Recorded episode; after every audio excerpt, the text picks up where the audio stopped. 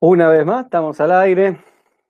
Hoy vamos a estar, como lo dice ahí el Zócolo, hablando de humor, un nuevo episodio, número 10 en esta ocasión. Vamos a estar hablando con Germán Ben de Señales de Humor.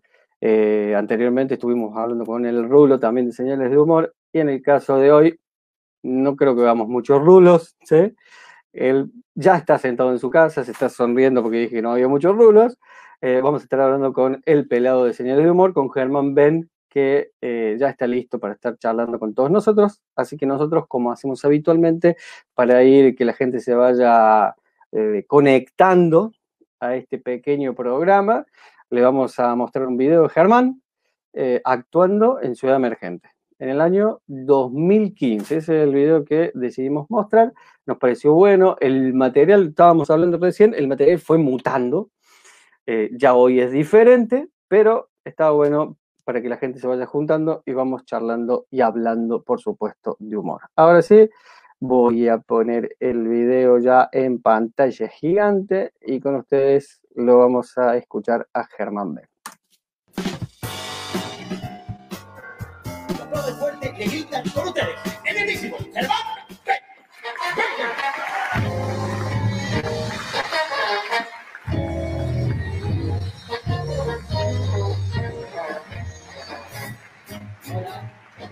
¿Qué tal? Buenas noches, ¿cómo andan? ¿Todo bien? Bueno, antes que nada, eh, me gustaría aclarar algo, en serio, no se asusten, no tengan miedo, no les voy a hacer nada. En serio, no soy megamente. Bueno, quiero contarles que estoy soltero, estoy soltero de nuevo, me separé después de seis años de novio, seis años es un montón. Volví a la soltería, ustedes dirán, qué raro, un chico tan lindo soltero, pero bueno, es verdad. Y es muy raro esto, volver a la soltería, es muy raro.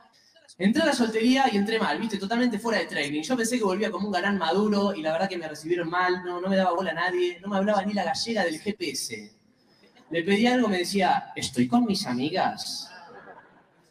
Pero está buenísimo, porque estoy soltero, estoy soltero de nuevo, esto está buenísimo, porque tengo libertad, me puedo archar a la que quiera, ¿entendés? Está buenísimo, me puedo archar a la que quiera. Chicas, me puedo archar a la que quiera. ¿Hay alguna que quiera? Y ante la escasez hice algo terrible, hice algo terrible, me anoté en Badu. ¿Conocen Badu? Badu es la red social de la desesperación, es la selva, para el que no conoce, yo le cuento. Badoo es una red social donde vos conocés gente y vas pasando entre perfiles de personas viendo las fotos a ver si alguna te gusta y le mandás un mensaje, ¿no? Es lo más parecido a ver un catálogo de experimentos genéticos. Vos vas pasando, viste, uy, qué horrible, uy, pobrecita, uy, qué asco. ¿Esto está vivo? Es muy fuerte, es muy fuerte. Las fotos de Badoo dan miedo. Deberían ponerlas en los atados de cigarrillo para sacarte las ganas de fumar. Estuve un rato mirando, mirando fotos y dije, no, esto es un desastre, no es para mí, chau, cerré todo. A los dos días estaba de vuelta. Bueno, la de los tentáculos no está tan mal, ¿eh? Y yo sé que con el tiempo voy a, volver a ponerme pareja, voy a encontrar de vuelta una pareja con la que podamos construir con los años nuevas formas de odiarnos y nuestro pequeño mundo de intolerancia. El problema es que cuanto más tiempo uno pasa soltero, más difícil es ponerte de novio, porque el soltero se acostumbra a vivir en la inmundicia. El soltero hace del asco su morada. Y para ahorrar tiempo mezcla cosas, ¿viste? Por ejemplo, llama al delivery mientras se hace la paja, ¿viste? Che, tráeme servilleta porque hace un mes que no compro papel higiénico. Después te llega la comida, ¿viste? Y comés mientras estás cagando con la puerta abierta para ver la tele. Y llega un momento que perdés la habilidad de aguantarte los pedos. Perdés. Es como que se te atrofia un músculo del culo y ya no podés retener más. Se pierde la capacidad de retención, queda inútil, queda inútil, no funciona. Es como el burlete de la heladera, ¿viste? Cuando se vence, se escapa el aire. Te cagás y no te das cuenta. Estás en tu casa solo, de repente, che, ¿quién se cagó? Vos, boludo, estás solo, ¿qué pasa? Bueno, y antes de irme quiero cerrar con una canción. Voy a cantar un tema, un tema romántico. Eh, generalmente hago este tema a ver si la pongo, nada más. ¿Conocen el tema de Cristian Castro, Azul? Una mierda, ¿no? Una mierda azul. Bueno, si vieron el video de este tema y escucharon la canción, se dan cuenta que Cristian es muy top, Cristian es muy top, y hace este tema en el Caribe. El video está en el Caribe, el chabón con el mar azul, el cielo azul, que refleja todo lo azul en la arena blanca, ¿Y cómo hubiese sido este tema si Cristian, el día que se inspiró para componerlo, en vez de estar en el Caribe, hubiese estado en Mar del Plata? Y tenemos esta versión.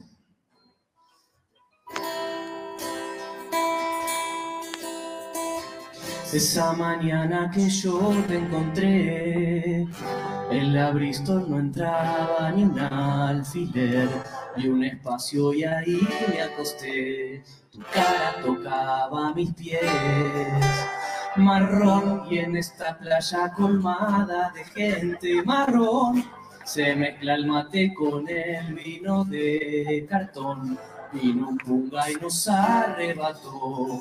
Y entonces nació nuestro amor marrón. Nuestro amor es marrón como el mar, marrón como un zapato viejo, como un moretón, marrón como tu pelo, marrón colestón, marrón como Chubaca, Obama y King.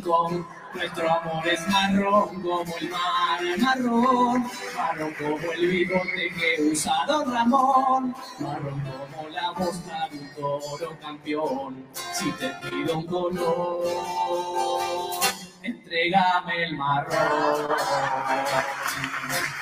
Marrón. Buenas noches, muchas gracias. Bueno, ahí estaba Germán Ben haciendo su presentación en Ciudad Emergente y ahora sí lo voy a sumar a esta edición de Hablando de Humor a Germán Ben. ¿Qué tal, Germán? ¿Cómo te va? ¿Qué hace, Cuca? ¿Todo bien? Bien, che.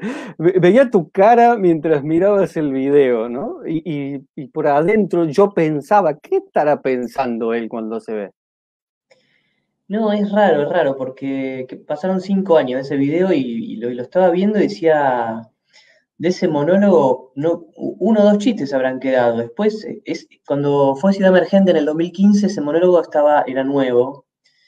Y, creo que lo estrené poca, poco antes de Ciudad Emergente y, digamos, lo terminé de, armar para hacerlo ahí. Y, nada, no, no, o sea, no, son cosas que no hay que hacer, porque en realidad hay que llevar material que esté bien probado, digamos, a este tipo de eventos. Pero eh, bueno, a veces por ahí uno, está cansado de su material. Para contar un poco a la gente qué es ciudad emergente, porque nosotros acá vemos solamente los videos, ¿no? Pero para que la gente tenga una referencia, ¿cómo es ciudad emergente?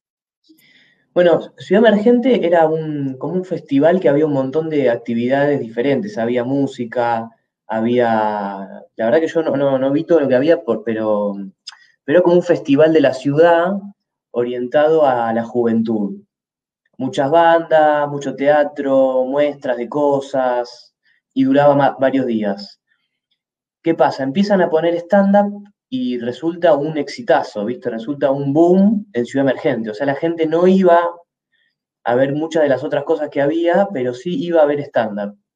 y, pasaban por ahí en Ciudad Emergente, no, no, no sé, pasaron 300 comediantes más o menos, no sé cuántos por año, no sé si pasaban 20, 30 por año.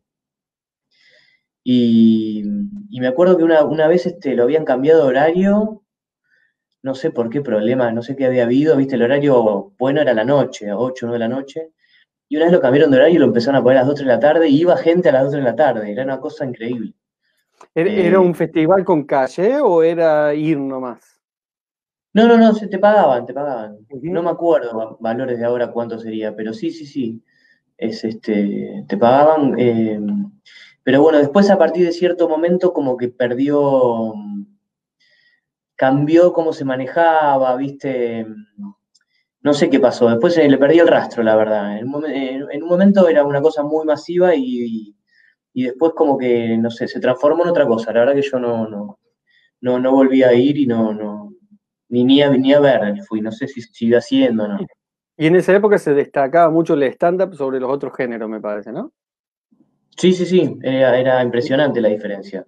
Se llenaba, ese, ese, ese video es, está en una, no me acuerdo cómo se llama la, sala, pero por ahí entraban, no sé, 800 personas o, no sé, 600 personas, era, era algo importante y aparte muy, muy interesante porque muchos de los que actuaban en Ciudad Emergente era justamente, como eso, era un festival para gente joven, era gente que estaba empezando recién. Entonces, este actuaban para un público muy grande, ¿viste? Mucha gente, gente que por ahí venía acostumbrada a actuar en bares para, para 40 personas, 50 personas, de repente actuaba para 500, ¿viste? Sí. Este, entonces, por eso son tan buenos los videos, ¿viste? Porque son videos que tienen una energía terrible, ¿viste? Es alguien que sale a, comerse el escenario, ¿viste? Eh, me llamaba la atención el hecho de la guitarra. Sos, eh, le has dado al stand-up. Eh, he visto dos comediantes que se acostumbran a estar con guitarra. Debe haber un montón, pero por ahí los que uno acostumbra a ver son vos y no me puedo acordar. ¿Cómo se llama el otro? Ay, no me sale el nombre, no me sale el nombre. Ya me va a salir, ya me Ruludo. Mi ruludo. Andy, Andresini. Eh, Andy, Andresini, exactamente, Andresini. Sí. Eh, es como que uno está acostumbrado a verlos a vos y a él siempre con guitarra y componiendo. ¿Vos venís del palo de la música? Bueno, Andy es más músico, no músico, él es cantante más que músico. Él, em, él canta muy bien y, le gusta mucho cantar, ¿viste? Y a mí por ahí me gusta más em, la música y tocar y no canto tan bien, ¿viste? Este, claro, entonces eh, es como, en, el caso de él es casi lo principal y en, el caso mío fue algo que fuimos agregando con señales de humor este, con el tiempo, ¿viste? Eh, primero haciendo algunos videos, después este, empezamos a cantar algunas canciones en los shows, ahí como la, canción esta de Ciudad Emergente, después empezamos a hacer eh, algo que estuvo muy divertido, que, bueno, nosotros hicimos muchas giras con Señal de Humor y recorrimos todo el país prácticamente, no, nos quedaron algunas que otras provincias del litoral, digamos, Formosa, Chaco, este, Misiones, por recorrer. Este, y lo que hacíamos en las giras era, en muchas ciudades le dedicábamos una canción a la ciudad. Sí. Entonces, antes, o sea, y la hacíamos en el mismo viaje en auto que estábamos yendo a la ciudad porque en las giras tenés todos los días una función diferente, una en cada ciudad.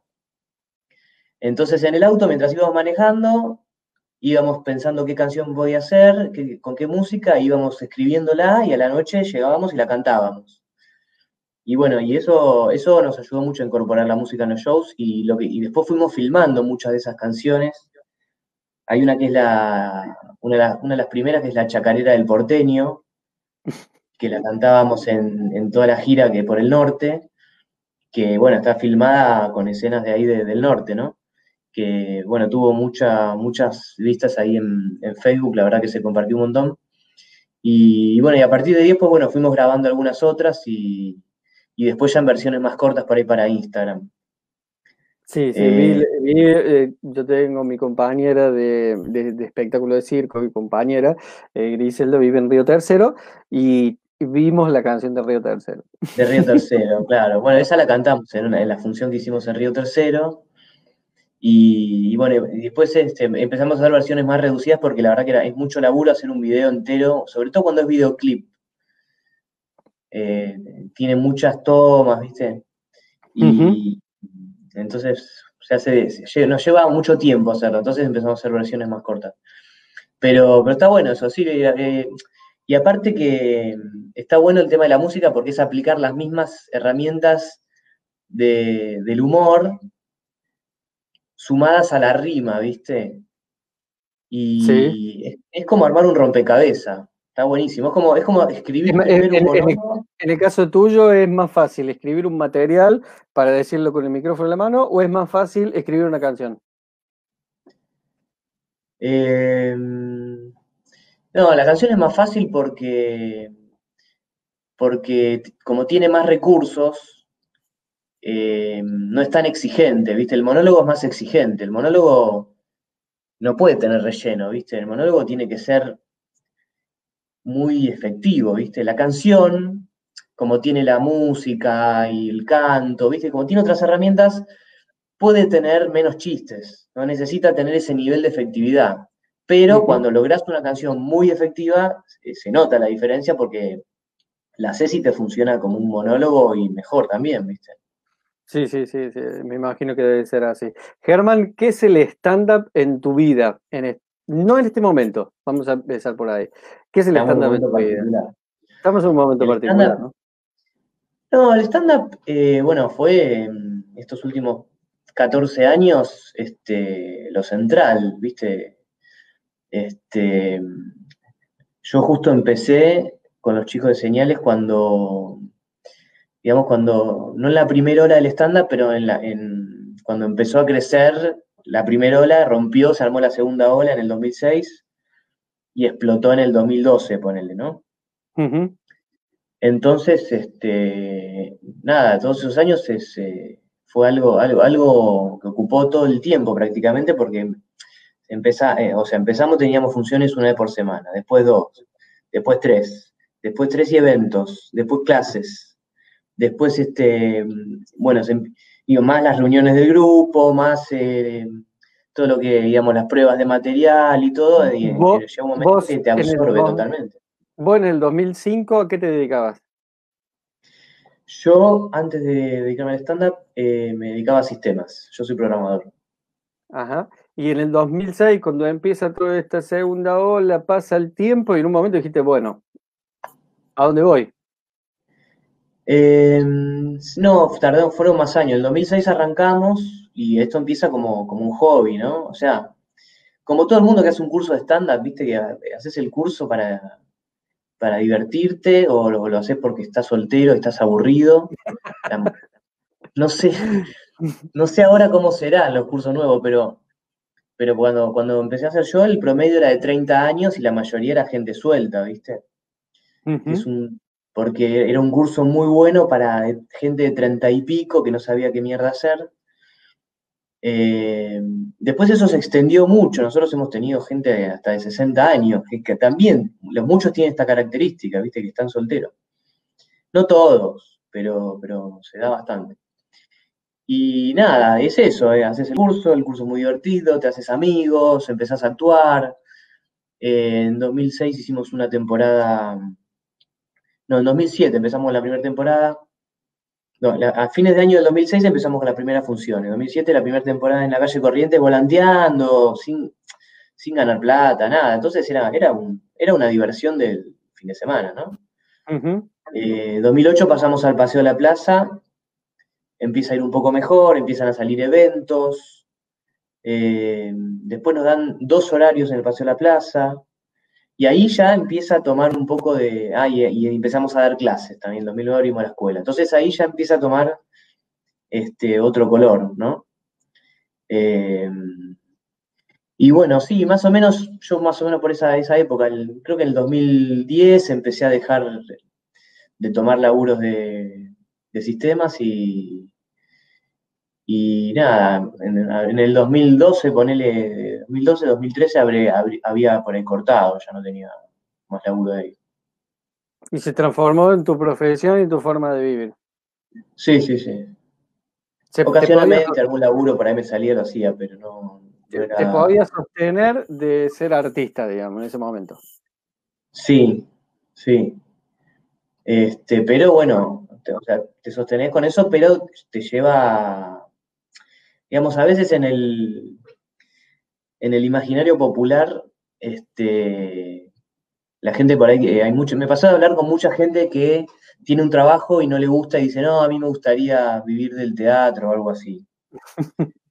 este, está bien, yo lo, entiendo, sé lo que me están hablando, pero, pero yo digo, pero vivir del teatro significa volantear, significa tener funciones que no va nadie, significa hacer un evento, irte a un lugar para que no tenés ganas, o sea, significa un montón de cosas vivir del teatro, ¿no? No es, está como idealizado, me parece, ¿no? Este, pero, pero sí, o sea, viví de eso eh, todos estos años y, pero bueno, dedicándole mucho tiempo, ¿no? Mucho tiempo, hay laburo semanal, hay laburo administrativo, este, tenés que vender los, los, shows, vender los eventos, hacer que convocar gente para funciones. Está, bueno, las giras. Está bueno, fue. en ese sentido, pienso que vos decís que está idealizado, porque eh, ponele, hay humoristas que son hiper famosos, que viven una vida glamorosa, que la pasan bien, que viajan por el mundo, eh, y después estamos todo el resto, ¿no? Claro. Exactamente. porque está idealizado, sí.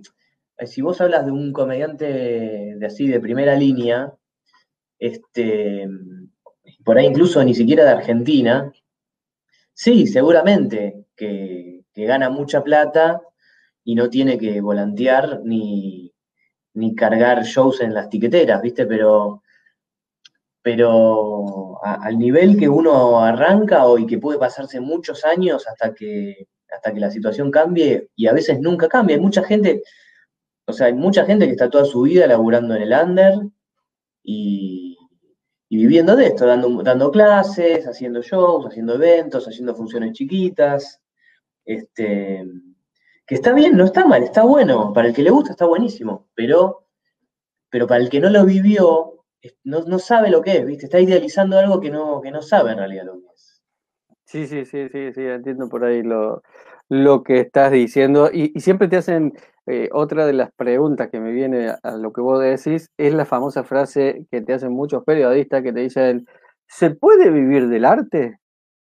Sí, pero sí, más vale, loco, se puede vivir del arte, por supuesto, pero depende cómo cada uno quiera vivirla, ¿no? Digamos, es lo que vos estabas diciendo recién, ¿no? Depende cómo querés vivir, depende también en qué entorno estés, porque, viste, el arte, va, el arte, el arte en general, el stand-up tiene sus horarios, es el fin de semana, es a la noche. Em, por ejemplo, yo durante, esto, este, este año, bueno, este año ya está perdido, ¿no? Pero el año pasado ya fue un, año más tranquilo porque eh, ya como que hay, hay, hay cierta moda del stand-up que, que, estaba en el 2012 que no está ahora. Mm. Eh, eh, pero, pero hubo unos años que era impresionante la cantidad de funciones semanales que había. Y yo he dejado de ir a cumpleaños, reuniones familiares, por años. Generalmente son los sábados, los eventos sociales. Yo por años eh, dejé de, ir a, bueno, todos estos años prácticamente. Y hoy en un lado, bueno, hay nada para los sábados, estamos todos encerrados, pero, pero dejé prácticamente de, ir a todos lados. Y, y, también hay que estar dispuesto a rebuscársela, ¿viste? O sea, no, hay, profesiones que son más, más fáciles, más obvio lo que tienes que hacer, ¿viste?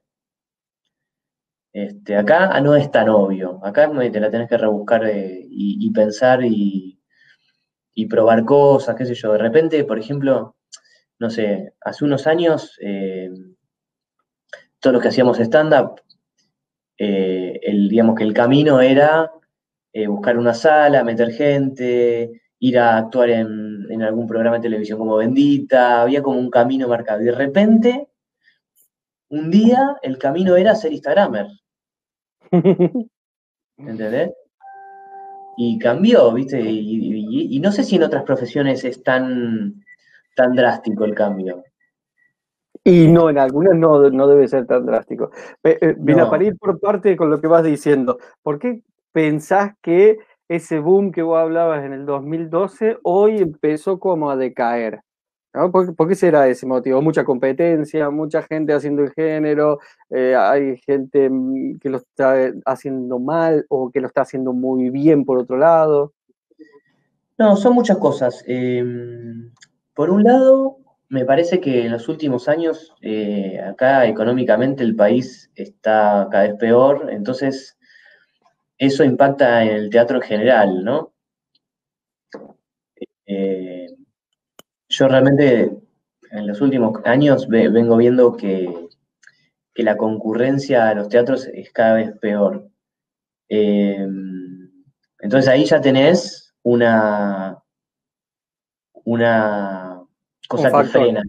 sí, un factor que frena todo esto, que hay menos público dispuesto a pagar entradas porque eh, seguramente está con problemas económicos. Entonces, cuando hay menos gente, obviamente los, que estamos en el under somos los que vamos perdiendo más espectadores.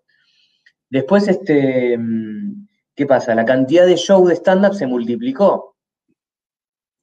Entonces, si vos antes tenías, no sé, 20 shows y de repente tenés 300, y bueno, entonces la oferta es mucho más grande. Y después el público que, que, va a haber stand-up, eh, primero era novedad, entonces todos querían ir a ver. Hay gente que la alcanzó con ir una vez, otro la alcanzó con ir dos veces, algunos la alcanzó con cinco. Y bueno, y después tenés otros que son los habitués que van y siguen yendo. Pero una gran masa de público inicial me parece que después se fue cerrando y se transformó en un, en un público más de nicho, que es el público que, sigue, que sigue yendo. este, pero bueno, lo normal, lo normal como con cualquier ciclo de, algo que se pone de moda y algo que es, que es nuevo y que llama la atención y que bueno, tiene, tiene su momento y después se transforma en, como, no sé, como todas las cosas, o sea, como el teatro independiente, sigue existiendo, sigue habiendo, pero, pero no es eh, algo novedoso, digamos. Eh, Germán, para contarle un poco a la gente, ustedes estuvieron cuántos años en el Paseo de la Plaza? Aproximadamente unos 10 años debe ser. Eh, y del 2008 en adelante, hasta este año que, bueno, se, arrancó la cuarentena. Bueno, y cuesta mantenerse en ese lugar. De hecho, no sabíamos si hacer la cuarentena ahí encerrados en el Paseo de la Plaza. También. y cuesta mantenerse en el Paseo de la Plaza. Eh, hay mucha gente que trata de entrar. ¿Cómo, cómo, cómo funciona el sistema ahí? Sí, el Paseo de la Plaza es como un lugar que todos quieren estar. Sobre todo hace unos años que era el, centro del stand-up. ahora, ahora se distribuyó un poco más y hay stand-up en otros lugares, hay algunos clubes de comedia este, también este, funcionando, que se dedican solo al stand-up. Hay shows en otros lugares también. Pero, pero durante muchos años era el centro del stand-up, y todos querían estar. Y la forma de mantenerte en el paseo es eh, llenando la sala, no hay otra forma. No hay otra forma. No hay otra forma. Porque en general con el teatro, este, eh, si vos no, tenés la sala llena, eh, digamos, o sea, el punto para no perder plata es un porcentaje muy alto de la sala llena, en general. ¿Está bien? Eh, habría que hacer la cuenta en cada sala, pero por darte un ejemplo, si vos no, no, no llenás el 65-70% de la sala, perdés plata. Entonces vos ganás con ese 30% a llenarla, ¿viste? Entonces, este, si vos, si vos estás en media sala, ahí seguramente estás perdiendo. Y, generalmente si estás perdiendo, vos perdés, la sala pierde, eh, no funciona. Y el show dura un tiempo y se cae. para, para eh, llenar. Y, va, y, me imagino que van haciendo un contrato mensual, me imagino que van a ir haciendo una especie así, o se van manejando como va yendo el camino nomás. Y pero eso, depende, depende de la sala y depende de la relación que tenga cada uno. Nosotros en particular, cuando empezás en una sala nueva, sí, generalmente son por tres meses, por un mes, depende, depende de la sala, depende del arreglo que sea. Eh, pero bueno, nosotros tenemos, imagínate, estamos, no sé, 12 eh, años ahí adentro en, en, el paseo, en la sala terraza, estuvimos en la Cortázar también, siempre con la misma gente y ya tenemos otra relación, viste, con la sala. Es, como, es como la sala donde estamos nosotros. Son parte de la sala, son parte de la sala. sí, sí, somos parte de la sala, este, tenemos, somos amigos de, la gente de la sala y, digamos, somos un, show importante dentro de la sala. Entonces, ya no es que hay una renovación, ya estamos eh, ahí.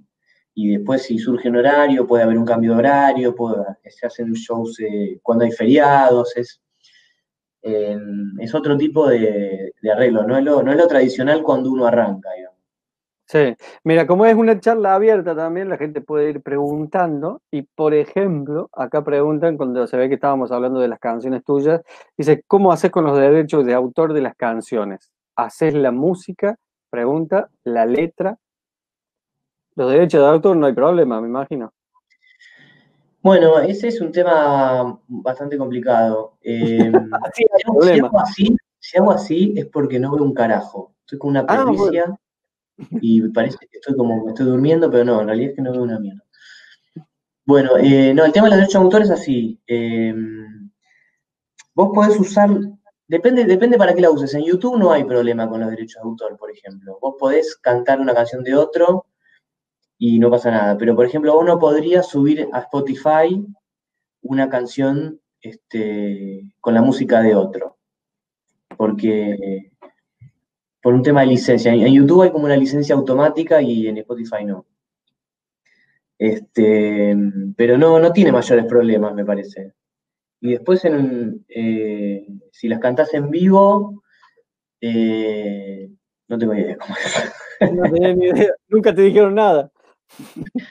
Ah, igual, ocasionalmente cantamos alguna, pero tampoco, tampoco son shows chicos, ¿viste? O sea, eso cobra importancia en shows masivos, en shows grandes, ¿viste? En, una sala que tenés menos de 100 personas, este, no, no es importante. Igual se paga, igual vos pagás a DAIC también en cada función, así que no sé si tendrá que ver eso o no. Pero tiene que ver. Eh, sí, habría que pensarlo si ustedes declaran qué canciones están cantando. No, no, pero los derechos deben caer al otro. Si ustedes declaran la canción que están cantando, le debe caer al otro. En los shows grandes, yo, calculo que debes poner qué canciones son, pero en los shows chiquitos pagás un, una, suma que te calcula el mismo Sadaic este, fija y ellos lo repartirán, no sé cómo es. Y que va a los sueldos de la gente de Sadaic, nada más. no vuelve a, ninguna artista, no cae ninguna artista. Son, son, montos, chicos, ¿viste? Y, hay, y la mayoría no lo debe pagar ni siquiera, ¿viste? Si no estás en alguna sala que, que tenga cierta oficialidad, no, lo debe pagar nadie. Germán, eh, sos docente hace muchos años. ¿En qué trabajas principalmente en tus alumnos? ¿Qué te gusta que tus alumnos aprendan de lo que vos querés darles? Bueno, yo soy eh, en la escuela de los de señal humor, los que dan clases siempre son Gustavo y Gabriel, ellos eh, dan todos los años, yo doy ocasionalmente, este, eh, un cuatrimestre por ahí tengo ganas, doy, otro cuatrimestre no tengo ganas, no doy, pero sí este, estoy en el curso online, donde el curso online que, que, que estamos ahí en el curso standuponline.com, que hicimos con la escuela nuestra, y no, yo soy más, eh, como, vengo de sistema, soy más estructurado, ¿viste? Entonces le doy mucha bola a lo que es la, estructura del chiste. Este, tener claro bien, eh, digamos, ¿a dónde, está, a dónde está tu chiste, a dónde está yendo, qué quieres decir, eh, cómo estás preparando el chiste, cómo lo estás rematando, ver si le podés agregar una suma de recursos que no sea uno solo, que sean varios, si le puedes agregar un sobre remate, o sea, tratar de ver la estructura, ¿entendés? Eh, después, obviamente, cuanto más gracioso sea mejor, pero si ya la, estructura está fallada, es más difícil que, sea gracioso, ¿viste? Y generalmente en temas técnicos, ¿viste? La verosimilitud, por ejemplo, me hace mucho ruido lo, inverosímil. Este, ¿A qué le llamas verosímil? que lo explicas en el curso online que estoy haciendo, que también lo estoy haciendo. aproveché, esta época, de pandemia para hacer cursos, ¿eh? eh aprender, curtir, hay que aprender en casa. No, lo verosímil es este, que tu material sea creíble, ¿viste? Como uno en el stand-up habla de uno mismo y no está haciendo un personaje. Eh, tiene que ser verosímil, no tiene que ser verdad, pero tiene que parecer verdad. ¿Entendés? O sea, hay cosas que exceden al texto, eh, digamos, hay cosas que son internas del texto y cosas que son, eh, digamos, de todo, el contexto. ¿Qué sé yo? Si vos sos eh, muy, muy lindo y decís que tenés problemas con las mujeres, y te falta un poco de verosimilitud si no lo justificás bien. Eh, y otra de verosimilitud sería ya desde el texto cuando, cuando estás contando algo que no puede ser verdad, ¿viste? Que si yo, yo iba caminando por la calle y me encontré con un extraterrestre, ¿viste? Yo ya, ya me pongo en guardia, ¿viste? Ya me parece que me estás mintiendo. Entonces, son cosas que yo, a mí me llaman mucho la atención, no sé, ¿viste? Hay algo sin inverosímil y yo ya, ya me cuesta valorar lo que digas después, ¿viste? Porque porque te quedas en ese pensamiento, digamos. Te sí, sí, ya, se queda mucho en eso. Sí, ya me generaste una, bandera roja, ¿viste? Como digo, vete, me está, me está volaseando, ¿viste? Está bien, está bien. Eh, pero bueno, ¿viste? qué sé yo, cada uno se fija en otra cosa, por ahí otro no le importa tanto eso y le importa más que el, remate sea bueno. Eh, cada uno con, su estilo. El otro día hablábamos con, hablábamos con Diego Weinstein sobre, eh, eh, traíamos a referencia a Ratatouille, ¿no? De cualquiera puede cocinar, cualquiera puede cocinar, cualquiera puede hacer humor, cualquiera puede hacer estándar. ¿Pensás eso? Sí, sí, sí. Este, yo creo que sí. Lo que no creo es que cualquiera pueda ser profesional. Eh, yo creo que cualquiera puede atravesar un curso de stand-up, hacer un buen monólogo, hacerlo en el escenario y, vivir la experiencia que está muy bueno y es realmente, está muy bueno, digamos, todo, desde el curso hasta, hasta actuar y, vivir, estar solo en un escenario. Yo hice muchos años teatro antes de hacer stand-up. Y, y, fue revelador el stand-up, ¿viste? Porque de repente estar siempre acompañado de, compañeros en el escenario, de repente estar solo, ¿viste? Estar solo, estar hablando con la gente, que pasen cosas, imprevistos, em, que puedas tener un diálogo con un espectador y tener que en ese momento, mientras estás dialogando, armar una estructura de, chiste y rematárselo en el momento, o sea, un montón de cosas que, que haciendo teatro normal no pasan, ¿viste? Entonces todo eso es muy, está muy bueno para hacerlo, ¿viste? Lo que pasa que no creo que, todos puedan después eh, dedicarse al stand-up eh, a nivel profesional, ¿viste? Requiere otro tipo de cosas, cosas que tengan que ver eh, con lo escénico, con, lo creativo y también con, cierta disciplina, con, hay, con un montón de cosas tiene que ver. Sí, Pero qué sé yo, hay que por ahí ya, digamos, desde desde su forma de hablar ya se le complicaría por ahí para ser este, no sé, comediante. Por ahí es un prejuicio, no sé. Sí, sí, sí. Este, pero, yo creo que un, porque también, también este. Porque humor hacemos todo el, día en nuestra vida cotidiana. Por más que seamos el peor mala onda del mundo, me hago cargo, porque por ahí soy muy mala onda en la calle, pero vivimos haciendo humor, eh, pero por ahí después hacer, hacer un seminario, un curso, como estábamos diciendo recién, eh, te genera también otra estructura y otra forma de trabajo. Después cada uno sabrá si lo va a hacer profesionalmente, si va a tener tiempo para sentarse y escribir semanalmente o diariamente chistes, ¿no? Eh, es como que la vida te va llevando. todos, hacemos chistes, algunos más, otros menos. Pero todos hacemos chistes que son graciosos en nuestro, en nuestro entorno. ¿Entendés? Entonces, hay que ver si vos podés, eh, una vez, o sea, vos haces un curso de estándar y haces chistes ayudado por tus profesores, haces tu primer monólogo. El primer monólogo es muy autorreferencial, por eso tiene, tiene la, ventaja de que es más, más, fácil hacer el primer monólogo. Después se va complicando, porque después tenés que pasar más a cosas más generales. Pero hay que ver si vos podés salir de los chistes que funcionan en tu entorno a los chistes que funcionan en cualquier lado. No, no cualquier chiste que funciona en un asado funciona arriba de un escenario. A mí me pasaba mucho que, bueno, a todo el mundo le pasa, ¿no? Cuando estás haciendo el curso, vas escribiendo chistes y los vas probando. Entonces, claro, en el curso te cagás de risa con tus compañeros, a ver qué se le ocurrió a este, qué se le ocurrió al otro. Claro, vos después se lo contás a tus amigos y te, y te miran con cara de que sos un boludo, ¿entendés? Porque hay cosas que funcionan en un, en un contexto. Entonces, los chistes del asado funcionan en el asado, los chistes del escenario funcionan en el escenario. Si vos en el asado haces chistes que son para un escenario, y por ahí tampoco te funcionan. Y, lo mismo al revés. Entonces también hay que, cuando te dedicas, tenés que aprender a pasar eso, me parece. No sé si se entiende, pero... Sí, sí, sí, se entiende, se entiende, se entiende. Eh, eh, también eh, me parece, para agregarle lo que está diciendo, eh, por ahí chistes de asado, si uno los transforma, terminan siendo muy buenos chistes de escena, ¿no? Sí, puede ser, tranquilamente. o sea, hace un trabajo eh, técnico, pueden ser muy buenos en escena, ¿no?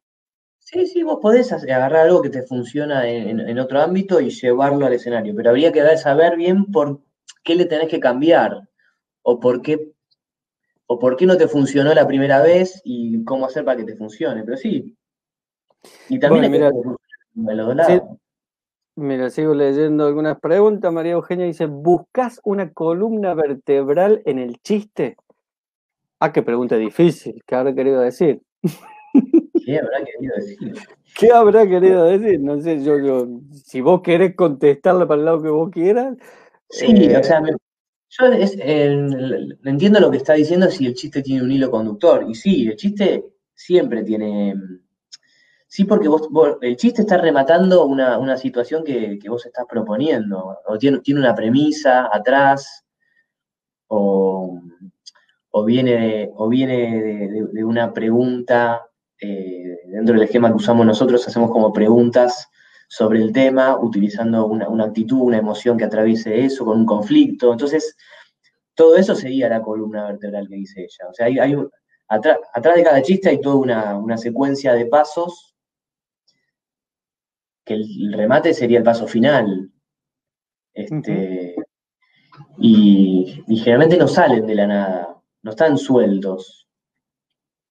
Y si se te ocurre un chiste, muchas veces que se te ocurre un chiste de casualidad, generalmente vos lo que haces es buscar cuál es su columna vertebral para ver si de ahí salen otros más. Sí, puede ser, exactamente. Empezar a, empezar a caminar por las costillas a ver dónde se puede llegar, ¿no? Se empieza a abrir el panorama. Eh, mucha gente por ahí no lo sabe, pero digamos, el, texto del monólogo de stand está escrito y no, bueno, supongo que los que miran esto lo, van a saber porque es gente del tema, pero, pero digamos, hay gente que se piensa que, uno está improvisando, ¿viste?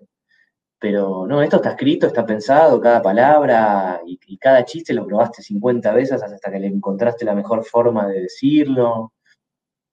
Este, es, un laburo de, precisión. Y, pensando en este laburo de precisión, en eso que está todo escrito, es como que empecé a ver comediantes, ¿no? Que usan eso de tratar de improvisar en el momento, ¿no? Y por ahí eh, rellenan un, show de 40 minutos, están 20 minutos preguntándole al público, por ejemplo, si va a hacer un chiste del vino, dice, bueno, ¿ustedes toman vino? ¿No? Entonces rellena una parte y después termina haciendo el chiste escrito.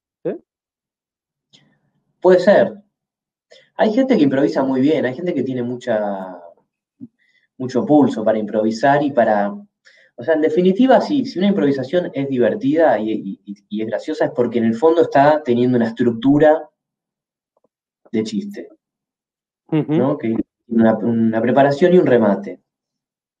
Eh, si vos empezás a ver eso todo el tiempo, es más fácil que llegues a un chiste. O sea, si vos estás hablando con un espectador y le haces una pregunta, te contesta algo, y, si vos, en vez de tener una conversación como, che, yo, eh, no sé, ¿cómo te llamas, Juan Carlos? Ah, qué lindo nombre. Bueno, si el, tipo te, contesta algo y vos en vez de tomar eso como una conversación, lo tomás como una preparación de un chiste, es más fácil que te ocurra cómo decir algo gracioso, cómo rematarlo, ¿entendés? Porque decís, bueno, a ver, estamos me está preparando esta situación, ¿cómo, ¿cómo, la quiebro? A ver, con qué. Bueno, hay un montón de recursos este, de humor para rematar, viste, como, no sé, la regla de tres, eh, la demostración, Entonces voy a decir, a ver, ¿cómo quiebro lo que me dijo este tipo? ¿Qué recurso puedo usar? Este o qué, cómo lo puedo hacer un, cambio de sentido, cómo puedo hacer que sea un malentendido. Entonces, en el mismo momento, que muchas veces uno lo hace naturalmente, pero, pero cuando uno no tiene naturalmente la habilidad esa de, de, rematar todo en el aire, está bueno que lo podés pensar y lo podés eh, ejercitar de esta manera, ¿entendés? Vos podés llevar toda esta situación de preparación y remate. Pero bueno, hay gente que es muy buena haciendo improvisación yo, vi, gente que se puede manejar improvisando en el escenario fácilmente. O por ahí gente que tiene, hay comediantes que eso es como lo ideal, ¿no? Hay ese comediante perfecto que ya tiene por ahí una forma de hablar que es graciosa. Entonces ya llega un punto que es como ya está, ya pasó la línea, ¿entendés? Ya está. Ya no importa mucho lo que diga, porque medio que ya tiene una gracia o tiene sus modismos o tiene sus latiguillos o tiene su, viste, entonces un buen material con aparte una, habilidad de este tipo eh, es, este, algo muy potente. Sí, sí, sí, poca, poca gente lo tiene, la verdad, poca gente lo tiene. Poca gente. Hablabas recién de los nuevos métodos, los, influencers que aparecieron en un momento y generaron una nueva oleada, ¿no? Eh, y la gente lo sigue, evidentemente lo sigue, porque el otro día también hablábamos con, me acuerdo con qué invitado, de esto de llenar lugares, de, que no les hace falta generar una, una publicidad con un medio local cuando llegan a un lugar, con el diario más importante, con la radio más importante, sino que directamente ponen un posteo en su red social y llenan un lugar, ¿no? Eh, ¿Qué opinas de, eso que surgió? está buenísimo. Sí, está buenísimo, me parece que está buenísimo. Me parece que, qué sé yo, en, algún momento el Paseo de la Plaza fue el lugar donde tenías que estar para llenar una función sin ser conocido. Entonces todo el mundo trataba de ir ahí. Y nada, y los lugares eran, eran este, limitados. Eh, cuando empieza todo esto de Instagram, los primeros que arrancan de repente encuentran que acá hay otro camino que, que por ahí reemplazaba ese, ¿entendés? Te hablo de Buenos Aires, esto, esto pasa en todos lados. Sí, sí, sí. Y bueno, entonces ahí empezaron muchos a sumarse ahí y, bueno, resultó ser una cosa súper explosiva. Eh, pero me parece buenísimo, me parece que es eh, producto de, natural del progreso, ¿viste? Y mañana será otra cosa, ¿viste? Mañana andás a ver qué se va a inventar dentro de un año, dos años, que va a cambiar totalmente, por ahí sale otra red social o por ahí es otro dispositivo, qué sé yo. Este, va a cambiar totalmente. Andás a ver cuánto dura esta, esta pandemia, ¿viste? Por ahí estamos tres años de pandemia y cambia totalmente lo que es el teatro. Cambia todo. No, vamos a ver. Pero no se puede luchar contra, contra estas cosas. A mí me parece que no se puede, no sé, siempre, viste, están los que luchan y dicen, no, porque los que hacen Instagram, este, esto no es como antes, que había que ir al, ahí al, teatro con un buen material, viste. Hay cosas que no, viste, son, son así y punto. Son así, punto, ¿viste? La cosa va para allá y o te subís o no te subís. Y en el caso de ustedes, ¿les costó subirse? ¿Se quisieron subir? ¿No se quisieron subir? ¿No enganchan la onda? ¿Cómo es? Mira, no, nosotros no, no, no, no nos metimos enseguida, tardamos bastante y veníamos haciendo videos más largos en general, videoclips, viste, cosas, pero muy, muy poco, muy poco material, digamos, no, nunca tuvimos una gran producción de, video. Y después en un momento le dimos un poco más al Instagram de hacer unos, unas publicaciones semanales, pero nunca todos los días, que es lo que, lo que siempre recomendaban. Sí. Este, en un momento hicimos más que nada canciones de un minuto. Em, pero bueno, siendo tres también, em, por lo menos de la forma que laburamos nosotros, que es todo muy debatido y no hacemos nada que no estemos todos de acuerdo. Y como tenemos a veces un, por ahí mucha exigencia en, hacer cosas que, que la velocidad de, las redes sociales por ahí no te lo permite, ¿viste? Este, por ahí el comediante que, que, trabaja solo y que todos los días hace un video y lo hace como le salga, a veces mejor, a veces peor por ahí este, es más apropiado para la red social, ¿no? Este, pero bueno, tampoco, bueno, tampoco, no, no, no, fue nuestra intención tampoco hacer llegar a, eso, a tener videos todos los días, ni nada. Lo hicimos como un complemento. Digamos, más que nada eso, lo hicimos como un complemento. Bueno, ya para ir cerrando, porque se nos están haciendo las 9 menos 10, y evidentemente no vamos a estar tanto tiempo hablando, si no se pone muy denso, aburrido. Eh, no le pregunté a nadie en lo que va de estos programas, eh, famosos programas entre comillas, eh, ¿qué opinas? Soy cordobés, ¿qué opinas de los cuentachistes?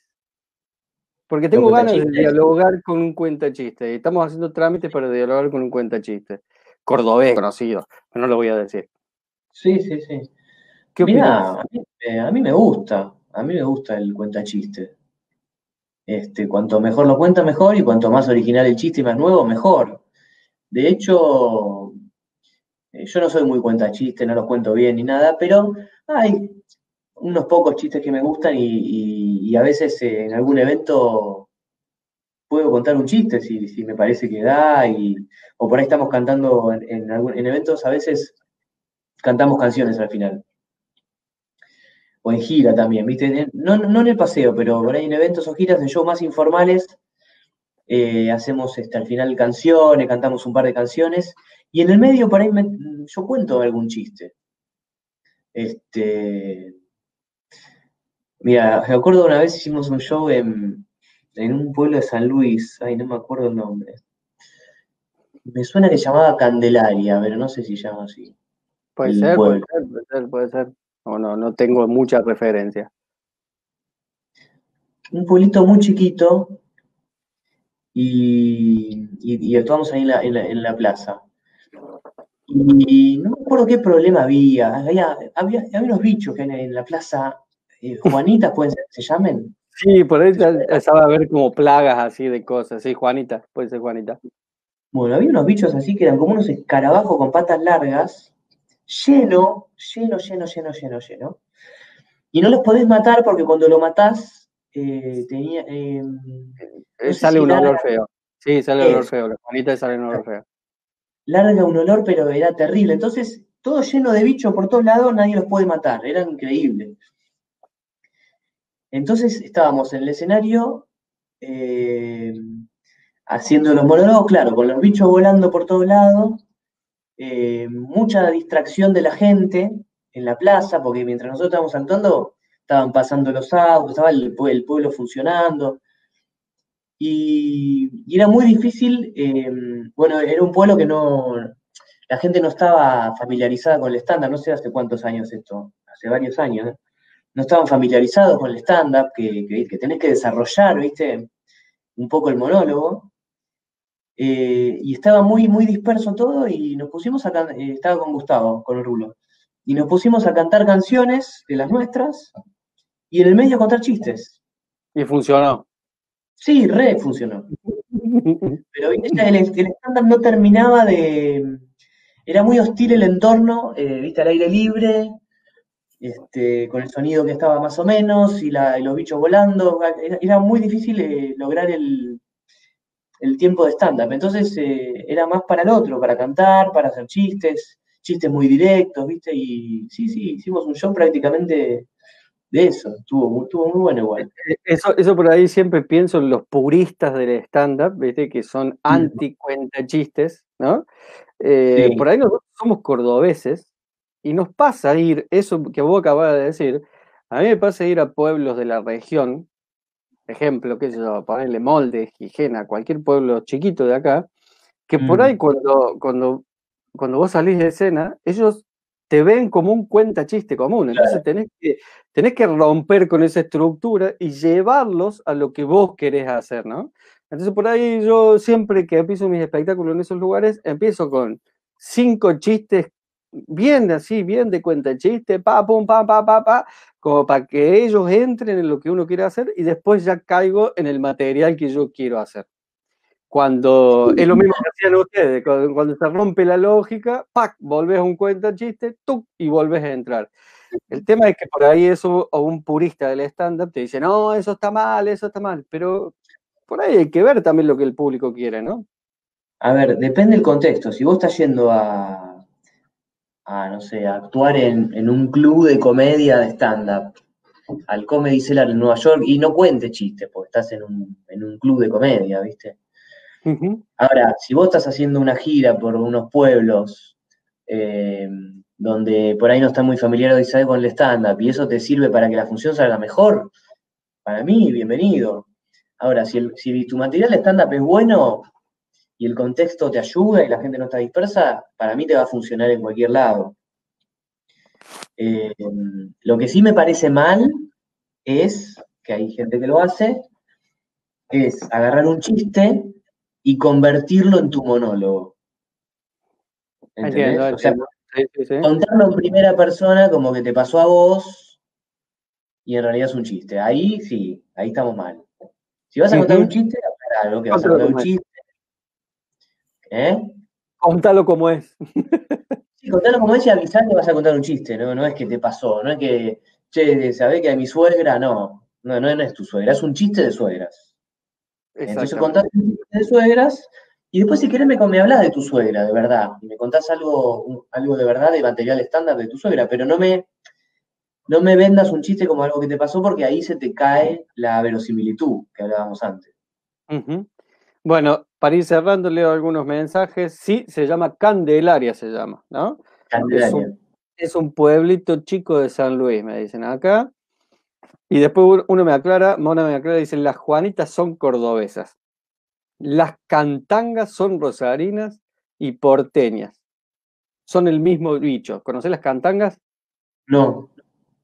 dice que son rosarinas y porteñas. Eh, y Javier dice, en Candelaria deberían haberle exigido a Candela que ría.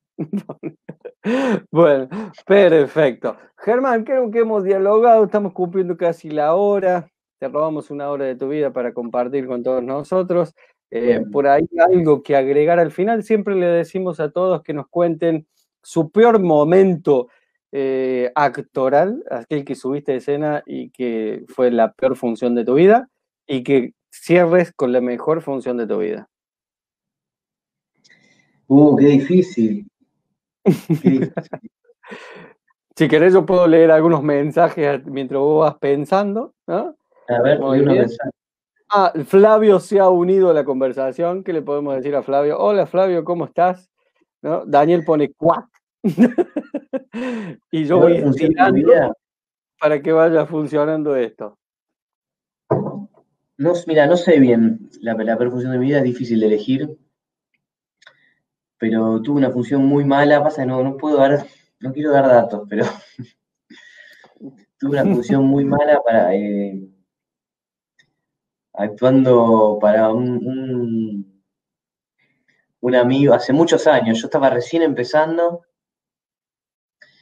y un amigo que, tiene un grupo, así como una comunidad religiosa, me, llevó a actuar para, para una fiesta. Este, nada, que fui, fui como amigo, ¿no? no, no, gratis, a, divertirme. Y, nada, era, era gente religiosa y, yo, viste, tenía algunas malas palabras y, estaba totalmente fuera de, contexto, no, no, no, no tenía nada que ver, no tenía nada que ver, no, las cosas de las que yo le daba gracia no era lo que yo estaba haciendo, no, fue, fue, fue muy malo. Pero tuve muchas funciones muy malas. Este, después una vez fuimos a actuar a un bar de, sé si era de motoquero, no sé, un bar rarísimo ahí en Ramos Mejía.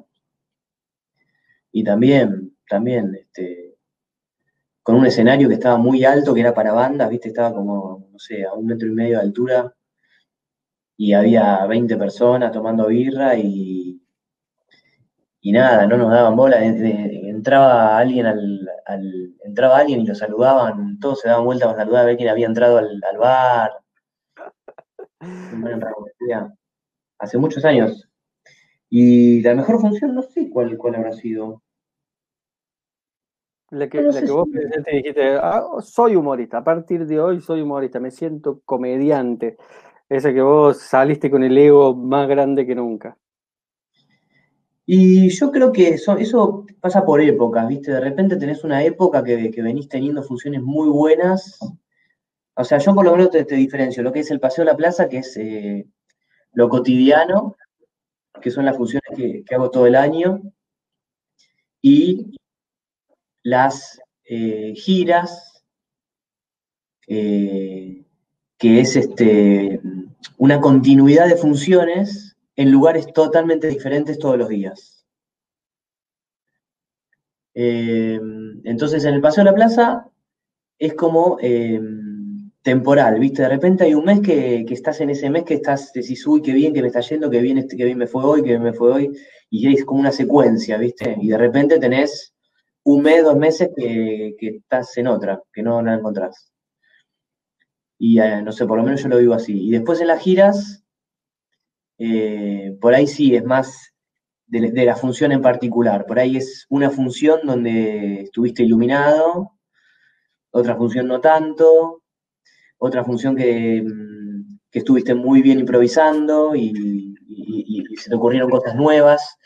Lo que, lo que tiene eso, lo que me pasa a mí por lo menos es eso, cuando cambias de lugar y cambias de escenario, que es lo que pasa en una gira, es mucho más probable que aparezcan cosas nuevas, chistes nuevos, que cuando estoy en la función del paseo, que es más repetitivo. Pero bueno, no, no, lamento desilusionarte, no tengo como decirte la función de mi vida. Ah, está bien, está bien. Bueno, la noche cuando me vaya a dormir se me va, se me va a ocurrir, y uh, Bueno, Germán, muchas gracias por este momento, más que agradecidos, por supuesto. Y si tenés algo para decir en el final, lo podés decir en este momento. No, no tengo nada para decir. Este, el que quiera aprender, que tiene nuestro curso de standuponline.com o el curso que estás por hacer vos también. Eh, y, nada, señal de humor si nos quieren stalkear en las redes sociales en estas épocas de, de cuarentena. De cuarentena.